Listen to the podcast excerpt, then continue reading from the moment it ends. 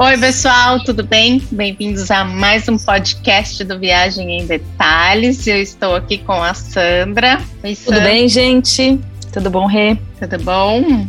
Vamos conversar hoje sobre um destino bem legal, hein? Bem legal, bem legal. Vamos contar já de cara. A gente vai falar hoje sobre o Peru e convidamos a Ana Pimenta do nosso blog de viagem, que fez uma viagem incrível para lá e vai contar tudo pra gente, né, Ana? Tudo bem? Oi, pessoal, tudo bom? Ai, tô muito animada para falar sobre o Peru. É uma viagem que eu fiz ano passado, um pouquinho antes da pandemia. É um destino que eu amo falar, amo contar e super recomendo todo mundo de visitar. Ai, muito bom, né? E aqui pertinho, acho que vai ter uma procura grande, né, por viagem aqui pela América do Sul, pela vantagem da proximidade, né, até pela moeda, né. Acho que principalmente pela moeda, o real ainda, ainda é mais valorizado, né. Então Exato. a gente consegue viajar mais pela América do Sul e o Peru é um destino que vale a pena conhecer. Ana, então antes da gente começar aqui falar sobre o Peru, conta pra gente como foi essa sua carreira de produtora de conteúdo, como você criou o blog, um pouquinho da sua história.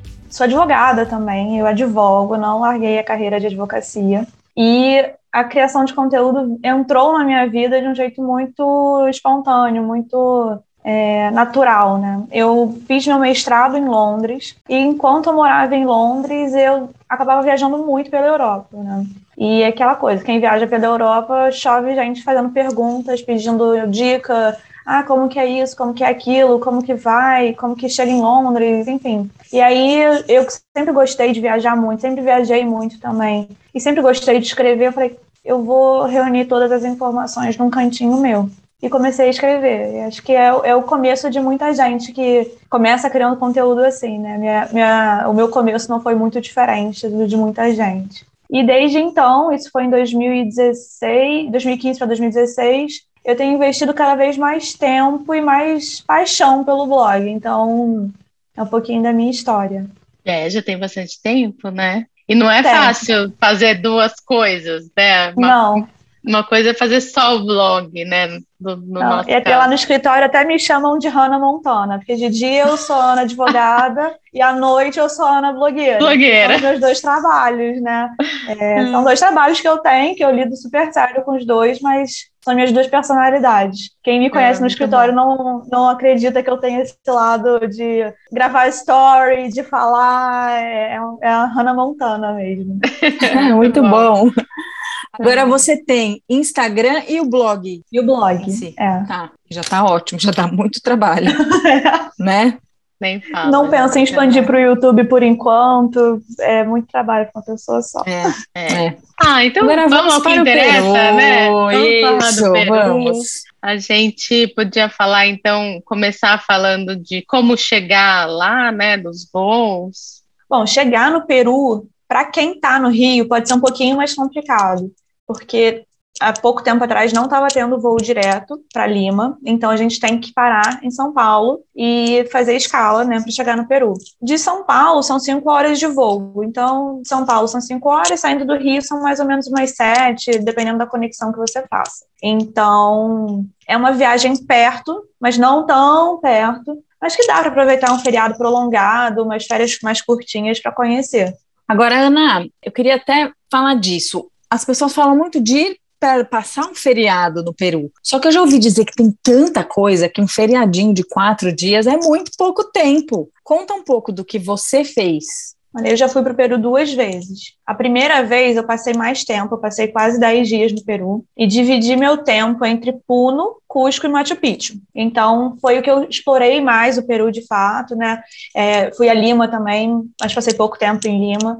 E da segunda vez eu fui só para Cusco Machu Picchu, porque meu namorado não conhecia e eu queria muito que ele fosse e queria muito voltar num esquema diferente da minha primeira viagem. Eu acho que são estilos de viagem diferentes. Você pode, às vezes você quer ir porque o seu sonho é conhecer Machu Picchu. Conheço muita gente que tem muita vontade de conhecer Machu Picchu e não tem tanta vontade em conhecer o resto do Peru, por mais que seja super legal, super interessante, tem gente que não tem essa, essa vontade, né?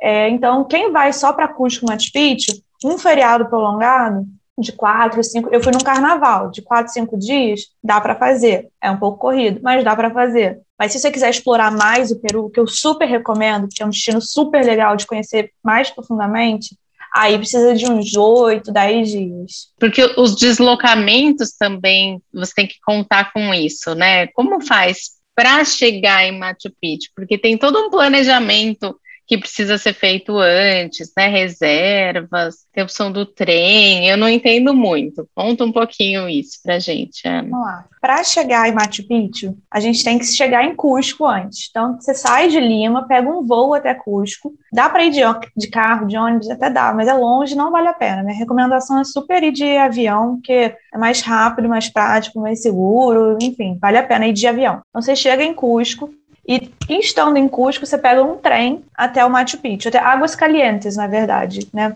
Que é o pueblo de Machu Picchu, que eles falam. Você chegando lá, aí normalmente o trem demora duas horas e pouquinho, mais um deslocamento, dá umas metade de um dia de viagem de Cusco até Machu Picchu. Então, recomendado para fazer uma viagem com mais calma, uma viagem mais tranquila, é passar uma noite em Águas Calientes e depois, no dia seguinte, a minha recomendação é chegar bem cedinho para pegar o ônibus e conhecer, e chegar cedo para lá em cima, quando tem pouca gente ainda para conhecer o sítio arqueológico do Machu Picchu, que é incrível, e quando tem menos gente é mais legal ainda.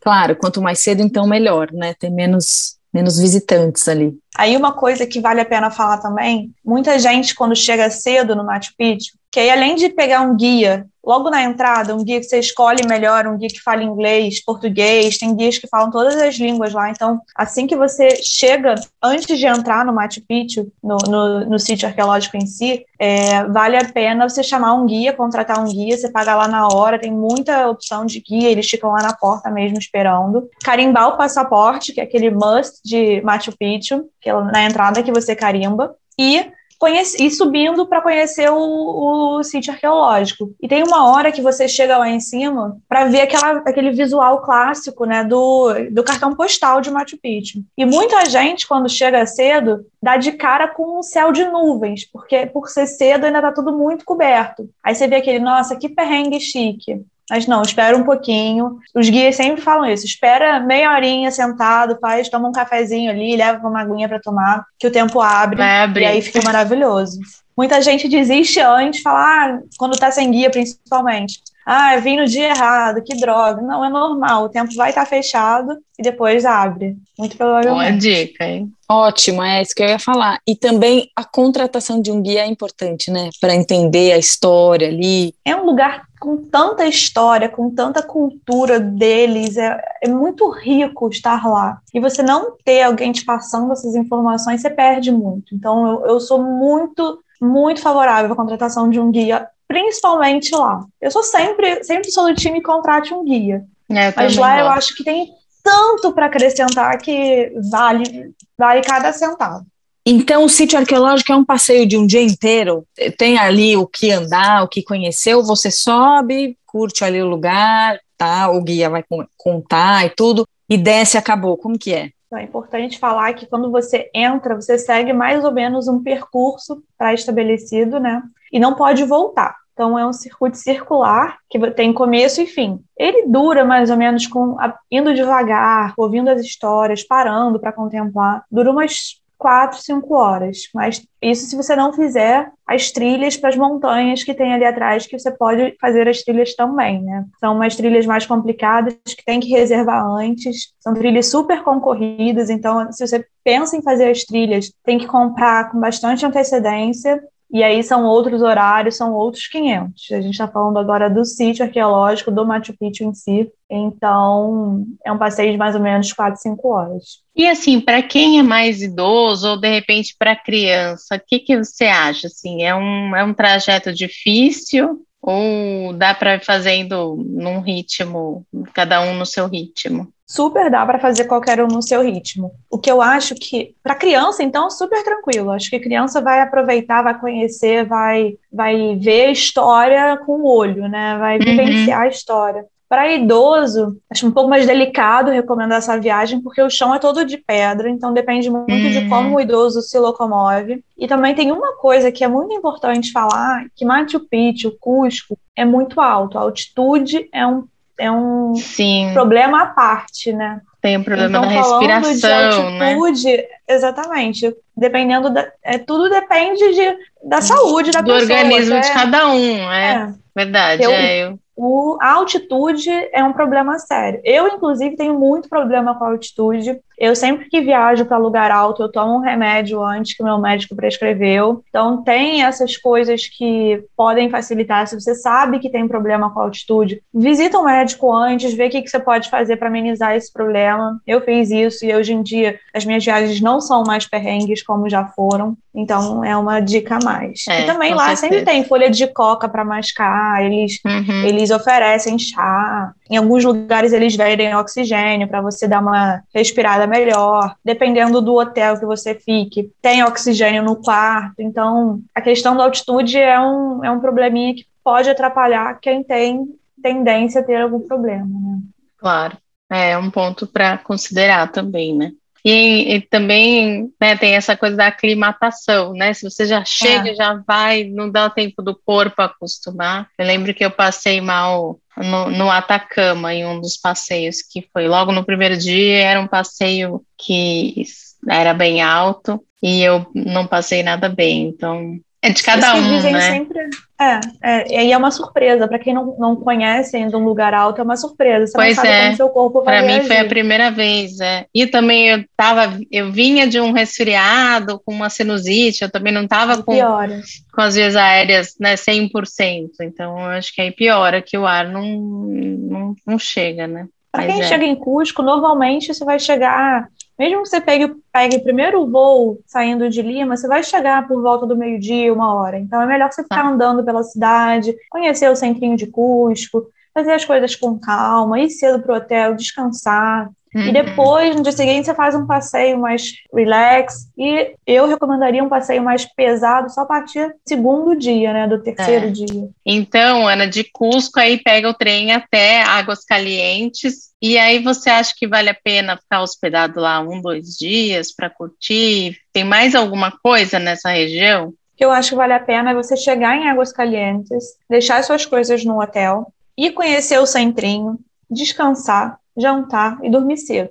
Acorda no dia seguinte e vai conhecer e o Machu Picchu. Machu Picchu tá. E aí depois, você chega depois no, de volta no hotel um pouquinho, num late lunch, umas três, quatro horas, almoça, pega suas coisas e volta para Cusco. Então, um programa de um, dois dias inteiros, né? Uhum. Desde sair de Cusco até voltar para Cusco. Uma noite. Agora, em Cusco, o que, que tem para fazer lá? Cusco tem muitos programinhas, assim, primeiro conhecer o centro histórico de Cusco é bem interessante. Tem a Plaza das Armas, que é, que é aquela praça principal, que é super legal de conhecer. E também tem várias é, viagens de um dia, ou passeios de meio dia para fazer, que são super interessantes. Eu, particularmente, adoro o passeio de Maras e Moraes, que são as salinas dos Maras, salinas de Maras, que são as salinas ali de, da região, e Moraes é um outro sítio arqueológico descoberto é, da época dos Incas, que é super interessante, super legal de conhecer, e mais que isso, super legal ver como que naquela época eles já tinham tanto conhecimento sobre a natureza, sobre a plantação, coisas que que a gente vem, pensa assim, eles não tinham tecnologia nenhuma e como eles sabiam tanto. E realmente coisa, é né? incrível, né? Nisso. É incrível. Muito interessante pensar, de né? descobrir né? isso também. Como os é povos é viviam, né, naquela época, é. né? São dois lugares diferentes que você falou? É, Maras tá. e Moraes. Normalmente, Maras e Moraes é um passeio só. Você faz tá. os dois passeios no dia só. Mas são dois, dois lugares diferentes. Você vai para um, depois para outro. Entendi. Ah, Aí já foi mais um dia de viagem, então. Mais um dia de viagem. Aí, se você passar uma noite em Cusco e ainda quiser ficar mais uns dias em Lima, de é. Cusco é. para Lima, quanto tempo que é que você falou? É uma hora, 40 minutos de voo. Tem que é ser avião, voo. né? Tem que ser é, avião. Tem que ser avião. é longe, né? Ô, Ana, conta agora pra gente qual região mais do Peru? Qual a outra região do Peru que você conheceu? Eu conheci Puno, uma cidade que fica ao sul do Peru. Puno fica nas margens do lago Titicaca. É um lago, um dos principais lagos do Peru, e é lá que tem as Famoso. ilhas flutuantes. Famoso Lago Titicaca. Ah, é, é o famoso Lago Titicaca, exatamente, que é também tem uma parte que pertence à Bolívia, mas Puno fica do lado peruano. E Puno tem as ilhas flutuantes, que são super interessantes de ver, são passeios também que vale. Puno você fica dois dias e tá- acho que tá visto, tá conhecido. É, porque o legal mesmo, pelo menos eu achei incrível, foi conhecer as ilhas flutuantes, que são ilhas onde os locais moram e eles mesmos vão aumentando o tamanho da ilha, vão criando as suas vidas nas ilhas e graças a uma planta que, que eles têm lá e, de novo, é coisa dos incas que foram desenvolvendo e eles usam isso até hoje. Nossa, eu nunca tinha ouvido falar dessa, re- dessa região. Nem eu, Novidade pra mais- mim. É, De crescer assim o É, território da ilha lado. com plantas. são umas ilhas pequenininhas. Pequenininhas não, porque assim, tem ca- casas, né? Tem aquelas Uhum. cabanas, tipo umas ocas, né? E eles moram lá, moram famílias, uma, duas, três famílias lá. Eles vão aumentando a ilha conforme necessidade. E você se hospeda numa dessas ilhas? Onde que você Não. fica? Não, é, a gente fica na cidade de Puno e vai conhecer a ilha Vai através de um passeio de. É, É de por um barco. dia, né? Vai de barco. De barco. E deve ser o transporte deles lá para tudo também em barco, né? É, são as ilhas Uros, que são chamadas as ilhas. É tão diferente, Legal. né? Esse É. estilo de vida, né? Da, das pessoas, né? Tudo é diferente, ah, é. né? Não pega o carro e vai no vale mercado, falar. né? Não, é. Não, não, não existe um mercado, né? Exato, né? Tudo. É isso que eu tô vendo aqui, na, tô achando aqui, o nome da planta que eles usam é totora. A totora são as, são as, é, uma, é uma planta, né? E eles usam para fazer a base das ilhas, as casas, os barcos, artesanato que eles vendem também. E também serve de alimento para eles. Gente, que legal! Eu nunca ouvi falar nisso e ainda uma planta que você fala que, né? Assim, A tem planta, é a tanta planta que utilidade. faz tudo, né, para eles. Então, que diferente, né? Demais. E assim, são. É tudo muito humilde lá? O, o que que tem, assim? Fiquei Ah, curiosa. Puno é bem mais humilde do que Cusco. Puno é uma cidade mais. Por exemplo, vocês nunca tinham ouvido falar em Puno. Pouquíssimas pessoas já ouviram falar em Puno. Puno tem um hotel muito legal, os outros são hotéis mais simples. Então, é uma cidade que é mais pobre, é turística, é, o principal ganha-pão deles lá é o turismo, mas ainda é um turismo muito menor do que Machu Picchu, do que Lima, do que Arequipa. É, é um turismo ainda pequeno. E como que você descobriu esse lugar? Eu fui durante o meu mochilão em 2011. Então era um destino que era muito roteiro de mochilão. Uma amiga minha fez antes e falou que valia a pena, falou que era interessante, diferente. Falei, bom, tô a fim de conhecer e fui lá conhecer. Muito legal, adorei. Não é fácil Bem montar diferente. um roteiro, então, para o Peru, né? Porque você tem que pensar em, vários destinos, né? Como você falou. Se for para conhecer mais coisa, não só Machu Picchu, aí precisa separar uns oito dias, né? Para poder organizar com calma, né? O céu é o limite, né? Você pode passar Exato. 20 dias em, em- no Peru e conhecer muita coisa. Com É, certeza. Tem é. gente que é só tipos de viagem que, que vai mudando. Com certeza, é, eu tô doida para ir para Lima, que eu quero também, eu quero ir nos restaurantes, né? Eu acho que essa parte de gastronomia em Lima explodiu, né? Eu sou super Explodiu. fã do- dos ceviches e dos e Cresceu muito, né? Tem Cresceu demais, famosos, um chefes monte de Os melhores restaurantes da, da América Latina estão todos lá. Pô, entre os 100 incrível, né? melhores da América Latina, deve ter uns 20 lá. Muitos, 30. né? É, e o que eu li é que, assim, para você reservar esses restaurantes, muita gente reserva o restaurante antes de reservar a passagem. Porque É. se você quer em algum es- restaurante específico, né, aquele central, que eu acho que é o primeiro ali, dos primeiros da lista, ele é super concorrido, né? Então, eu acho que também dá para dá para fazer um roteiro e só para Lima e fazer essa parte, É. um roteiro gastronômico, né? Roteiro gastronômico. E tem muito tour de roteiro gastronômico lá. Tem muita empresa especializada em roteiro gastronômico em Lima. De tão É. famoso que a, que a capital tá para isso, né? Por falar em roteiro gastronômico, você provou iguarias peruanas, Hum, assim, que você bom. nunca tinha Ai, comido? eu fiz aula de ceviche Aprendi Ai, a fazer meu próprio ceviche num hotel que eu fiquei, que foi super legal a aula. E aprendi também a fazer o meu próprio pisco sour, que é aquele drink peruano. Hum, isso é bom, hein? Bem gostoso. Muito bom. Tem uma, tem uma rixa entre se o drink é mesmo peruano ou não, se é chilena, peruana. Ah, eu também Os peruanos garantem que é peruano. E com e os chilenos garantem que é chileno. Que é, chileno. é. O peruano que eu conheço fala que é peruano. De jeito pois é. Eu aprendi a fazer o drink no Peru e ficou muito bom. Esses foram os dois pontos legais, pontos gastronômicos legais da viagem, que foi experimentar não só a culinária, mas aprender sobre a culinária também. Que ela é bem rica, né, Ana? A culinária peruana é rica em peixe, a culinária peruana é um pouco apimentada também. Acho que por isso que, por ser rica em peixe, ela combina super bem. A gente vê, pelo menos aqui no Rio, em São Paulo, até lá mesmo, essas misturas de peruano com japonês, porque eles sabem manusear muito bem o peixe, né? Então, até lá, a gente acha que é coisa de brasileiro, não. Tem muito, muito restaurante lá que tem um, uma pegada asiática também. É, isso ficou super famoso mesmo, né? Mesmo nos Estados Unidos, a última vez que fui para Miami, muitos restaurantes com, com essa pegada peruana, fusion, asiática, é. fusion, né, que eles chamam. É muito gostoso mesmo. Ana, você disse que foi há muito tempo para Lima, mas conheceu coisas interessantes. E aí, óbvio, né? Depois que a gente vai, a gente ouve falar e vai acompanhando a evolução até do lugar. Mas o que, que você pode contar para a gente de lá? Bom, Primeiro que o lugar mais legal para se hospedar é o bairro de Miraflores, tem hotéis maravilhosos. Lá também tem os melhores, os, quer dizer, Lima, hoje em dia, né, está conhecido por ser um dos melhores polos, polos gastronômicos da América Latina. Acho que quem vai para Lima tem que pegar a lista dos 100 melhores restaurantes da América Latina e dar um check pelo menos em um deles, né?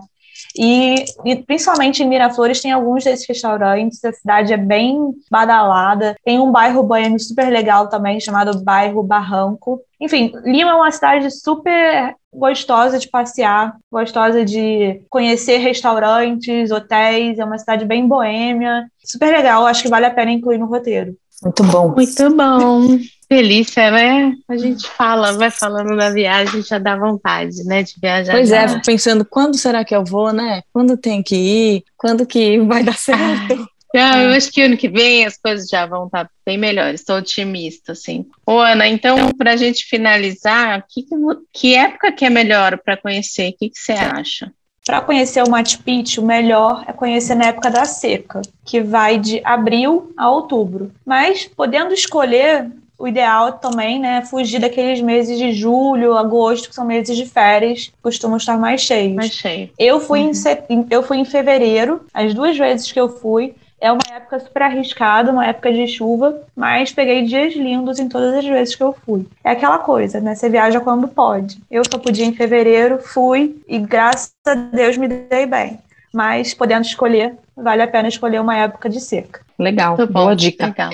Agora, Ana, conta pra gente de novo os seus endereços aí para o pessoal te achar, te achar, faz a sua propaganda. Quem quiser me encontrar, o meu Instagram é ana.pimenta e o meu blog é o www.nossoblogdeviagem.com.br. É isso aí, Muito gente. Bom. Obrigada, Ana, por tantas dicas Obrigada a vocês. do Peru. Obrigada, Obrigada gente. meninas. Até semana que vem com mais um episódio do Viagem em Detalhes. Tchau, pessoal. Até mais.